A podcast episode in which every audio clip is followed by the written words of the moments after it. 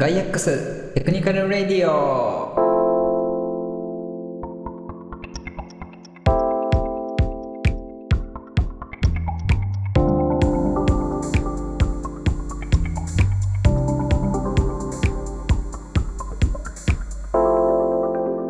はい、今回も始まりましたガイアックステクニカルレディオ。えー今日も、えーっと、私、中村と、えーっと、この後紹介する、えーっと、ゴダンさんの二人で、えーお送りします。はい。でまず自己紹介ですね。えーっと、まず私、えーガイアックスでのソーシャルメディアマーケティング事業部でエンジニアをやっております。主にデータ基盤とかそんなのをこう作ったりしています。中村と申します。よろしくお願いします。じゃあ続いてゴダンさん、お願いします。はい。えー、同じ会社と同じ部署。で、まあ、同じくエンジニア兼、あの、動画関係でいろいろやっています。えー、五段です。よろしくお願いいたします。はい、お願いします。いやー、もう10月終わりかけですね。終わりかけですね。今日とかめちゃくちゃ外の気温良くてですね、東京は。あの、日差しも出てるし、なんか半袖で出ても寒くないし、ん。かといって暑くないっていう、あの、お昼ぐらいにちょっと散歩してたんですけど、はいい、や、このまんまなんか出かけてえなって思いながら、一日過ごしておりました。うん。そうですね。いや、本当に、いや、どんどんどんどん、こう、年を重ねたのか、あるいは、こう、温暖化の影響なのか、秋がやっぱり短くなってるような、イメージがあってですね。なんか、いつの間にかわか冬に、寒みたいな。なんだったら先週は普通に寒かったからですね。そうですね。寒かったですからね。うん。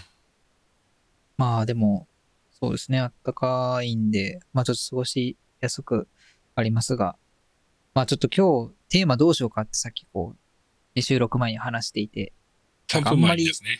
ね、これという時事ネタがなく、どうしようかと思ったんですけど、じゃあまあなんかこう、自慢のショートカットキーをこう紹介するのはどうかと思って、なんか意外とショートカットキーって、こう、教えてもらう機会もそんなないですよね。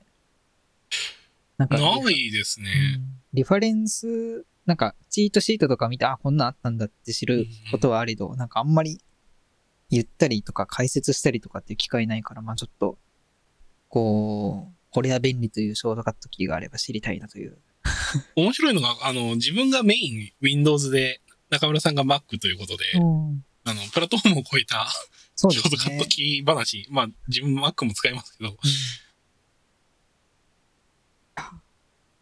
まあまずじゃあ、皆さん使ってる Chrome のショートカットキー、小田さんこれっていうのあります？Chrome けど言うて自分、Chrome でショートカットはあんま使わないんですよ。やっぱ Web 触るときって基本マウスなんで、はいはいはい。あそういう意味だと自分マウスに買うときの基準なんですけど、絶対こう戻るボタンと進むボタンが、あの、親指のところについてるもの。まあ親指じゃなくてもいいんですけど、ついてるものは絶対選んでますね。うーん。もうマウスにボタンをつけておくってうんいうう。んうんあ、それなんか早速話の、今日のテーマを追っていきましたね。いやいやいや、バキバキに折り倒していきますよ。おうそれ以外だと、あの、X、これデフォルトなのかな？なんかの、拡張でそれ入れてるような気もするんですけど、X 入れるとタブを消すようにして、消すようになっていて、うんまあ、それとかは結構、自分、Chrome って、なんか一回にこう30タブとか40タブ開くのはいはい。よくやるので、うんなんか消しやすくはしてますね。そうやってとか、あとはコントロールタブでタブの移動ができるので、それで結構、あのタブなんだっけってこう、見るときは、その、テレビのチャンネルの上をひたすら押すかのごとくタブを押してこう、うん。そうですね。バッピングっていうんですか？うん、コントロールタブは、とコントロールシフトタブはかなり使いますね。使ってますね。うん。あと自分は、えっ、と、コントロール L。Mac だとコマンドはい L。はいはいはい。で、あの、アドレスバーにフォーカス当てるっていうのは、めちゃくちゃ対応してますね。確かに使えますね。でも最近もうブックマークとか、ろくに使ってなくって、大体アドレスバーに入ってるだろうって言って、何かしらこう検索ワードかけて、こう、なんだろう、仕事で使ってるスプレッドシートとかを引き当てるってことをよくやってます。わかりますね。うん。あと結構自分の場合、あの自分普段の業務でもそうなんですけど、あのートゥードゥイストとか、Google カレンダーとかを、まあ、使ってるというか。うん。で、基本的に Chrome の絶対す、なんか開いたら左端に置いておいて、あの、コントロール1とかにすると左から1番目、2番目のタブっていう風に開くので、そうやって1日の管理系のツールとかは左に追いやっといて、こう、さっと見たいときはそのコントロール1でおー移動していくっていうのはやったりしますね。なるほど。もしくは、あの、このタブを固定するってやると、あの、左端に勝手に移動して固定になってくれるのうんで、それで、それでも全然いいかなって気がしまうんそうですね。僕も、まあ、たまに使いますけど、コンコマンド Q、123457 Q を押すと一番右に移動するんですよね。確か。す。ああ、そういえばそうで、したそうね。、特殊だなと思いながら。たまに使いますね。逆に自分はもうカレンダーとかあえてもう固定せずに見たかったら、あの、アドレスバーで C って言うと絶対カレンダーが最初に保管されるんで、それでもう開いちゃってますね。でも C はチャットワークなんですよね。ああ、なるほど。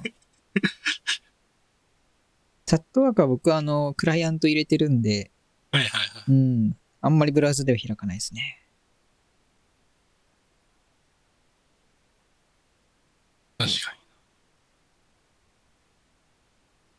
いやーでも、まあ、こう、こういう話題にすら上がらないですけど、その、いわゆる、コマンド F、コントロール F とかで、ページ内検索とかできるじゃないですか。ああ、できますね。あれってなんか、こう、皆さん知って当然のように使ってるじゃないですか。なんかあれってどこで教わるんですかね？確かに。え、なんだったら今言われるわ、あ、こいつショートカットだったなって思いましたもんね。そうそうそう。ショートカットって意識すらないですよね。ない、もうなんか、ページ内検索してえなと思ったら、もう、んコントロール F ってもう無意識で言ってますからね。そうですよね。まあでも逆に今の、そのスマホネイティブっていうんですか ?PC ね、はいはいはいあんまり持たない人からすると、ページ内検索はもちろんそのスマホの Chrome やらブラウザに搭載されてるんでそこから調べるっていうのはあれど、こういうコマンドがあるっていうのの対応、なかなか生活の範囲だと紐づいてこないんじゃないですかねと勝手に思ったりうん。案外コントロール CV を知らない人ってたまにこう遭遇しますよね。うん。その、めったにいないですけど、ないですけど、まあ、いなくはないですよね。うん。コントロール CV 使えなかったら、なんだったらコントロール Z も使えなかったら、こう不便すぎて切れそうになるのに。いやー、そうですけどね。でも、うん。右クリック。コピー。いや。ー、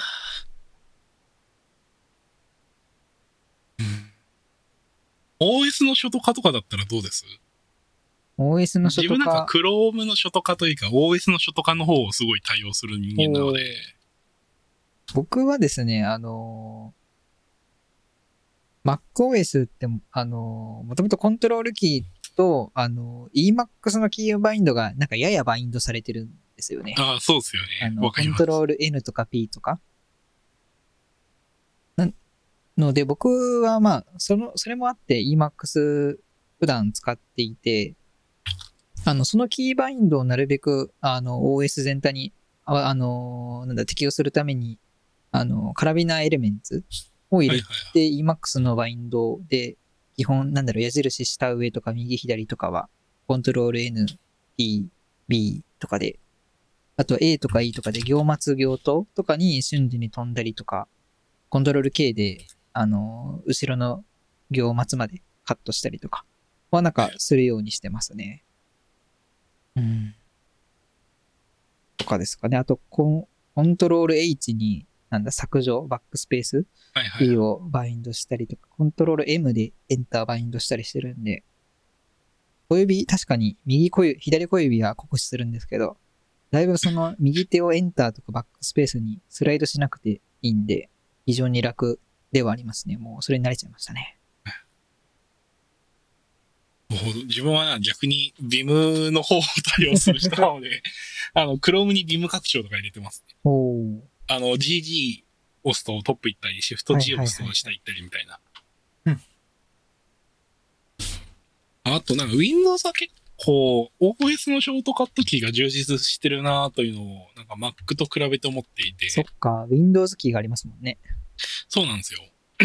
まあ Mac でいうコマンドにはなるんですけど、うん、まあ、結構 Mac でいうコマンド Windows だとコントロールが補ってたりするんですけど、はいえっと、Windows の場合、Alt タブ押すと、あの、ウィンドウの切り替えになるんですよね。うんうんうんなので今、あの、開いてるウィンドウの一覧が出てきて、あの、タブを押すとそれをこう、自由に選べて、結構これは対応しますね。うんうんちなみに同じ機能は Windows タブでもほぼ同じ機能があって、あの、こっちはちょっと表示がリッチになるんですけど、なんかあれですか、あの、なんか立体的になって、こう前後動くみたいなやつでしたっけ？あー、それはあれですね。Windows Vista ですね。Windows 7でもあったのかな。うん。あの、今は、あの、実は今の Windows って仮想デスクトップが実装されていてですね、あの、Mac と同じでこう、新しいデスクトップっていう風にできるんですけど、それのコントロールは Windows タブになります。うん。ただ自分はめったにこの仮想デスクトップ機能 Windows は使わないので、ああんまり。っていうのと、Windows タブの不便はゆ矢印キーと一緒にセットで使うことが、あの、デフォルトになってるんですよね。ーはいはい。なんで、、Windows タブを押したら、その Windows っていうか仮想デスクトップのモードに切り替わって、うん。あの、矢印でそのやり、やりたいことを選ぶみたいうんな。アクティブにしたいウィンドウを選ぶみたいな。それに対して、オルトタブはタブを押すと切り替わっていくんで、うんこう左手で済む分、オル、あの、オルトタブの方が、個人的には使いやすいですね。ああ、なるほど。僕も Mac で、あのーコマンドとタブで、あの、アプリの切り替えは対応してるんですけど、はい。そのウィンドウまで選べないんですよね。ああ、そうですよね。そうそこは確かに、あのー違いだなと思いましたね。うん。なんだったら Windows サムネイルまで出ますからね。そのウィンドウの。いいですよね。これこれっていうのがすぐ選べるんで。はい。この Windows の、あの、利点の一つだと思います。ん。数少ないってく言いかけましたけど、数少ないって言うと、いろんな人に石を投げられてしまうので、そうですね。利点がいっぱいありますよ。うんいっぱいあります。もちろん Mac にも Windows。あの、Linux にもありますね。そうああ、これなんか自分が Windows 好きな理由、まあ Mac でもなんか、デフォルトです。いい加減入れてほしいやつなんですけど、Windows プラス矢印キーを押すと、その Windows を半分にしたりとか、あの、左半分とか右半分とか、もしくはその上半分とか、全、あのー全画面とか、うん。やるコン、あの、書とかがあるんですけど、これは Mac にも入れてほしいですよね。個人的には。そうですよね。ないですよね。うんあの、Mac だと、有料だったかな？自分か、ずいぶん昔に入れたんで忘れましたけど、マグネットっていうアプリがあって、それをやると同じことがほぼできます。自分、あの、コマンド矢印で、あの、Windows とほぼ一緒の挙動をさせてますね。うんこれできないですよね。不思議なことに。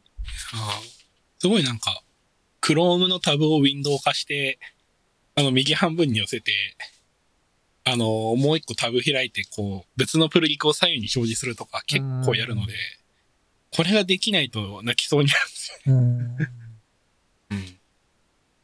います。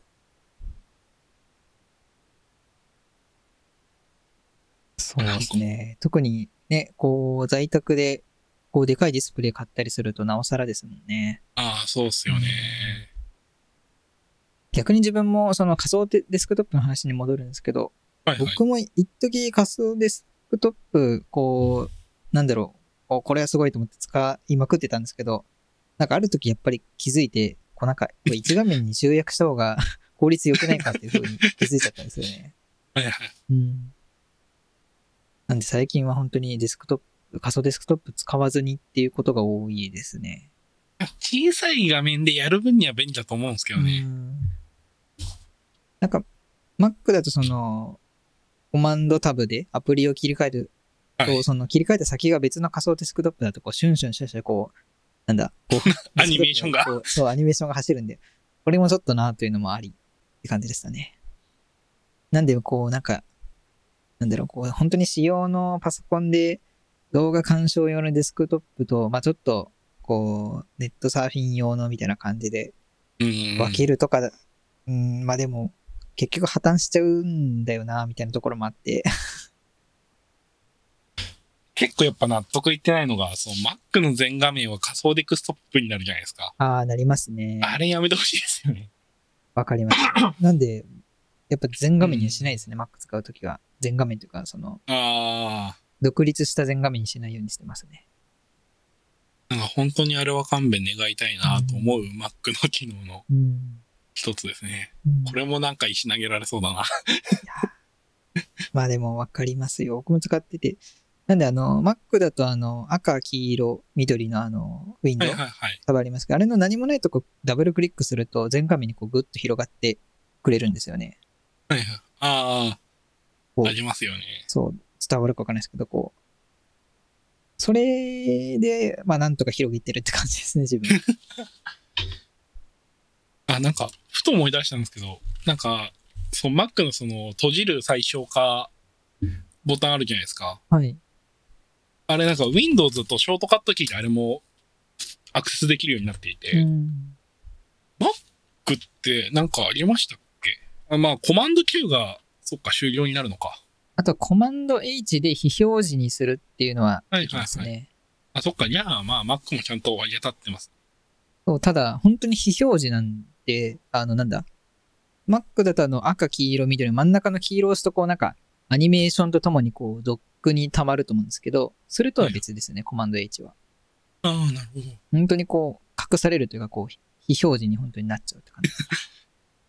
で Windows だと、あの、オルトスペースを押すと、あの、そのウィンドウで右クリックした時のオプションが表示されて、あの、その中にその閉じるとか最小化みたいなのが含まれてるので、そこで、こう、ショートカットのみでアクセスすることができるようにしてますね。なるほど。閉じる場合は、オルトスペース C とか。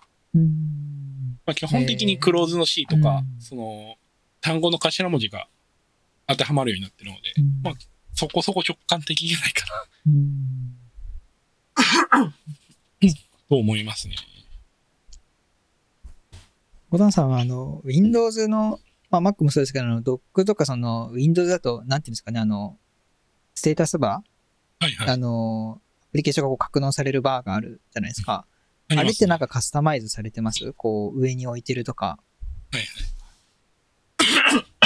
すいません。大昔はめちゃくちゃやってましたけど、あの、OS が進化したことによってほぼやらんくなりましたね。うんでも、ほぼまあ標準って感じですかね。で、真っ先にやるのは、あの、自動的に隠すですよね。はいはいはい。そのぐらいかな。あの、うん Windows はあれなんですよ。あの、ノッチがないんでね。隠しても別にノッチが目立つなんてことないので。なるほど。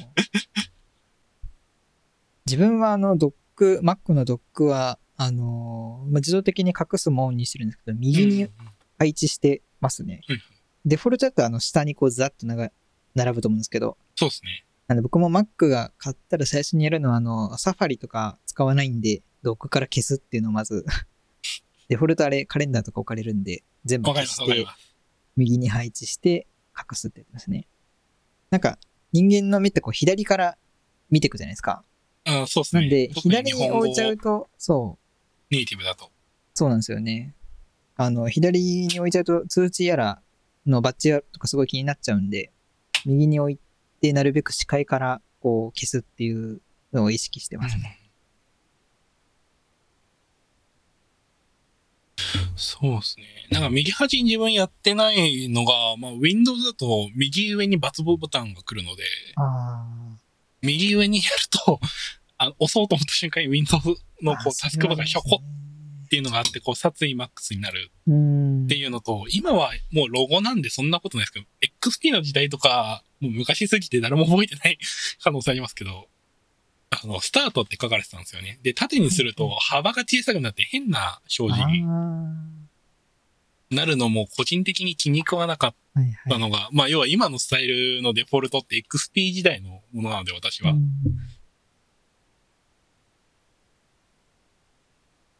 そうか。僕も昔は Windows マシンがこう私物であった時は、はい結構デスクトップいじり倒してましたね、なんか。ああ、あので、デスクトップにいろんな情報を表示するためのアプリケーションめちゃくちゃやりすぎがありますね。そうですね。こう、なんていうか、誰もが通る道なのかもしれないですね。いやー今でもなんかやってるの見ますもん。うん。見るというか、あの、こう、昔を懐かしんでさ検索してみると、ちゃんと今でもやってる人いるんですよね。うん。で、やっぱすごいレベルが上がっててかっけーってなるんですけど、ちょっと自分の PC でやる気にはなんないっていう。うん。これも年なんですかね。年なのかもしれないですね。こう、やっぱりどうしてもこう、再現性じゃないけど、こう依存関係どうなってるか自分でもわかんなくなりますからね。こう何がど、どのアプリケーションだっけ？って。あと、あの、気づくんですよね。デスクトップそんなに見ないじゃないかと。いや、本当にそれはそうですね。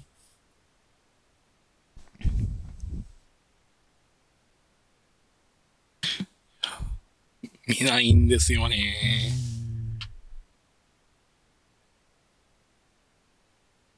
や、逆に VS コードを普段使ってますけど、今度エディターの話ですけど、エディターのショートカットキーは、僕あんまり使い倒してる自信はなくてですね、自分もないっすね。ちょっと VS コードのこうショートカットキーちゃんと勉強せんとなという。わかります。ただ、その、さっき話したみたいに、こう Emacs のキーワインドを、の拡張みたいなのを入れてるんで、なんか普通のショートカットキーがこう使えないっていう特性があるんですよね。わかります。そ自分もちょっとビムのやつ入れてたんですけど、あの、デフォルトのショートカットキーのアクセスの仕方がわからなくなって、外しちゃいましたね、ついついうん。ついに、この間。う。そうなんですよね。なんで、5に入れば5に従いじゃないけど、一回まずはなんかまっさらな最小限な拡張で、キーバインドあんま変えずに触って、こう、一定つかめたら、あこのキーバインドよりこっちの好みだなって変えていく方がいいんでしょうね、そういう意味だと。そうですね。うん。あとなんか、VS コードに限って言うのであれば、なんか、コントロール P が割かし万能じゃないですか？そうですね。あのーなんだ？あの、コマンドパレットって言うんですよ。あ、そうです、そうです。うん。なんか、もう、これでいいじゃんみたいなことに。そうですね。あの、大体なんかやりたいこと書けばできちゃうって感じですよね。そうなんですよね。フォーマットとか書いたりとか。とか、こう、ハテナやると、まあなんか、こう、ヘルプが出て、こう、こうやればこうなるよみたいなことをうん。サクッと教えてくれるし、ファイル名でいや勝手に出るしみたいな。うん。それでなんか大半は賄えるかなというう。ん。ですね。うん。あとなんか最近ホームキーとエンドキーを多用する、結構使うようになりましたね。あの、なんだ、エディターのその領域をこう行ったり来たりするのに。そうですね。うん。まあ、あの、Mac だとキー数足らんくて、ないとは思うんですけど。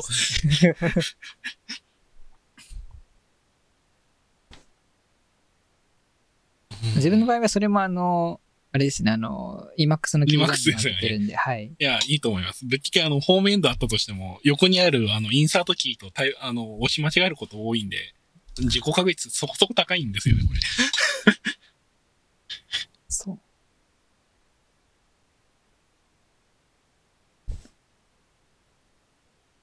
まあ、けどそう、あの、なんか、自分が、なんか、エンニアってみんな US キーボード使うじゃないですか。使いますね。なんか自分は片く日本語キーボード派で。その心は。これ、初ト化の話なんですけど、はいアフターエフェクトとかプレミアプロとかの初ト化を変えるのが、もうめんどくさくなりすぎちゃって。ああ。でもなんか日本語キーボードに最適化されてる。そうです、そうです。んだし、自分が作ったショートカットキーの設定もやっぱり日本語キーボード設定なのへで、え。なんかそこからもう変えるのがめんどくさくなって、基本的に絶対日本語キーボードという風にしてますねなるほ。ど。あと US キーボードボタン数減るんですよね。切れますね。なんで、あの、日本語キーボードにしてますね。うん。もちろん全部使うわけじゃないですけどね。自分はもう US キーボード、今、今んとこ一択ですね。うんうんうん。僕以前使ってた PC は、こう、日本語キーボードだけど、もう上からさっきのカラビナーで、カラビナであの、US キーボードをバインドするっていうことをやってましたね。はいあの、微妙にこう、なんだ、丸カッコ、閉じカッコが位置がずれてたりするんで、もうなんかその辺はもう体で覚えて、US キーボードとして使ってましたね。いやー、まあそう、プログラマーたるものは US キーボード使えるべきなんだろうなと。いやーまあ、言うて、まもう気にしないというか、まあ何でも言っちゃいいですけどね。まあ、そうなん。まあっていうのと、まあ常日頃自分の手元に US キーボードがあるとは限らないので、まあそうですね。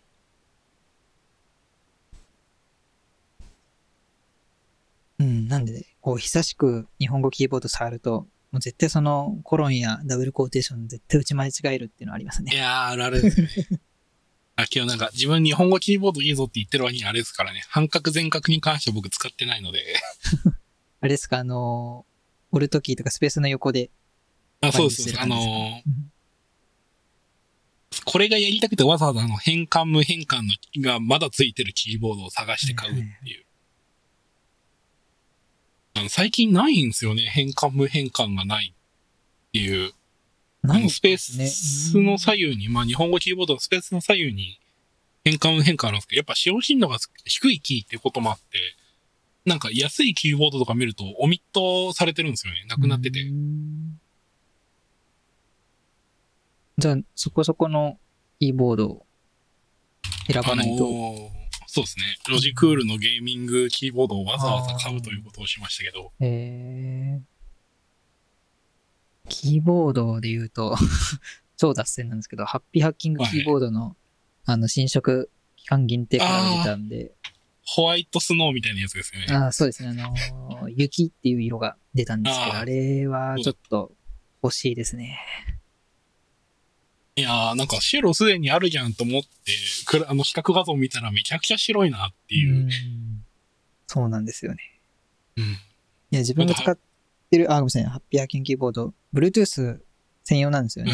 で一昔前ので、いや、このハイブリッドの、ね、タイプ C でも Bluetooth でも使えるモデルは、いや、いつか欲しいなと思ってたんですけど、は買い時じゃないですか？そうなんですよ。期間限定か、なるほどって。あれですよ、あの、うんふるさと納税でも手に入りますよ。ハッえピーハッキングキーボード。マジっすか？それはちょっと後で調べてみます。ハッピーハッキーボードってなんかありませんでしたっけ？ふるさと納税。そうなんですそれこそ相模原市とかだったような気もするんですけど。え、あれだっけ？リアルフォースでしたっけ？リアルフォースかもしかして。あの、リアルフォースは、あの、あるんですよ。あの、相模原市のふるさと納税品として。。あ、本当だ。あ、ハッピーハッキングもしかしたらないかもです。すいません。ちょっと最新情報わかんないですけど、2020年の2月頃に、ハッピーハンギングキーボードのツイッターアカウントで、うちも選ばれないかしらってツイートしてましたね。ふるさと納税に。いや、やっていただきたいですけどうね。ん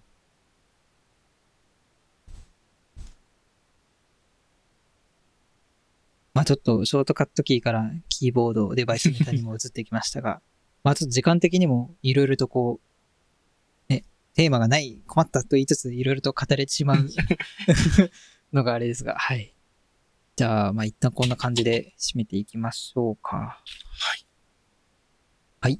じゃあ、えーっと、本日も、えーっと、まあ、いろいろと、普段聞けない、こう、ショートカットネタだったりとか、まあ、逆にこんなショートカットキーいいぞみたいな話があったら、まあ、ぜひぜひ、あのーツイートなどで教えてもらえると嬉しいなというふうに思います。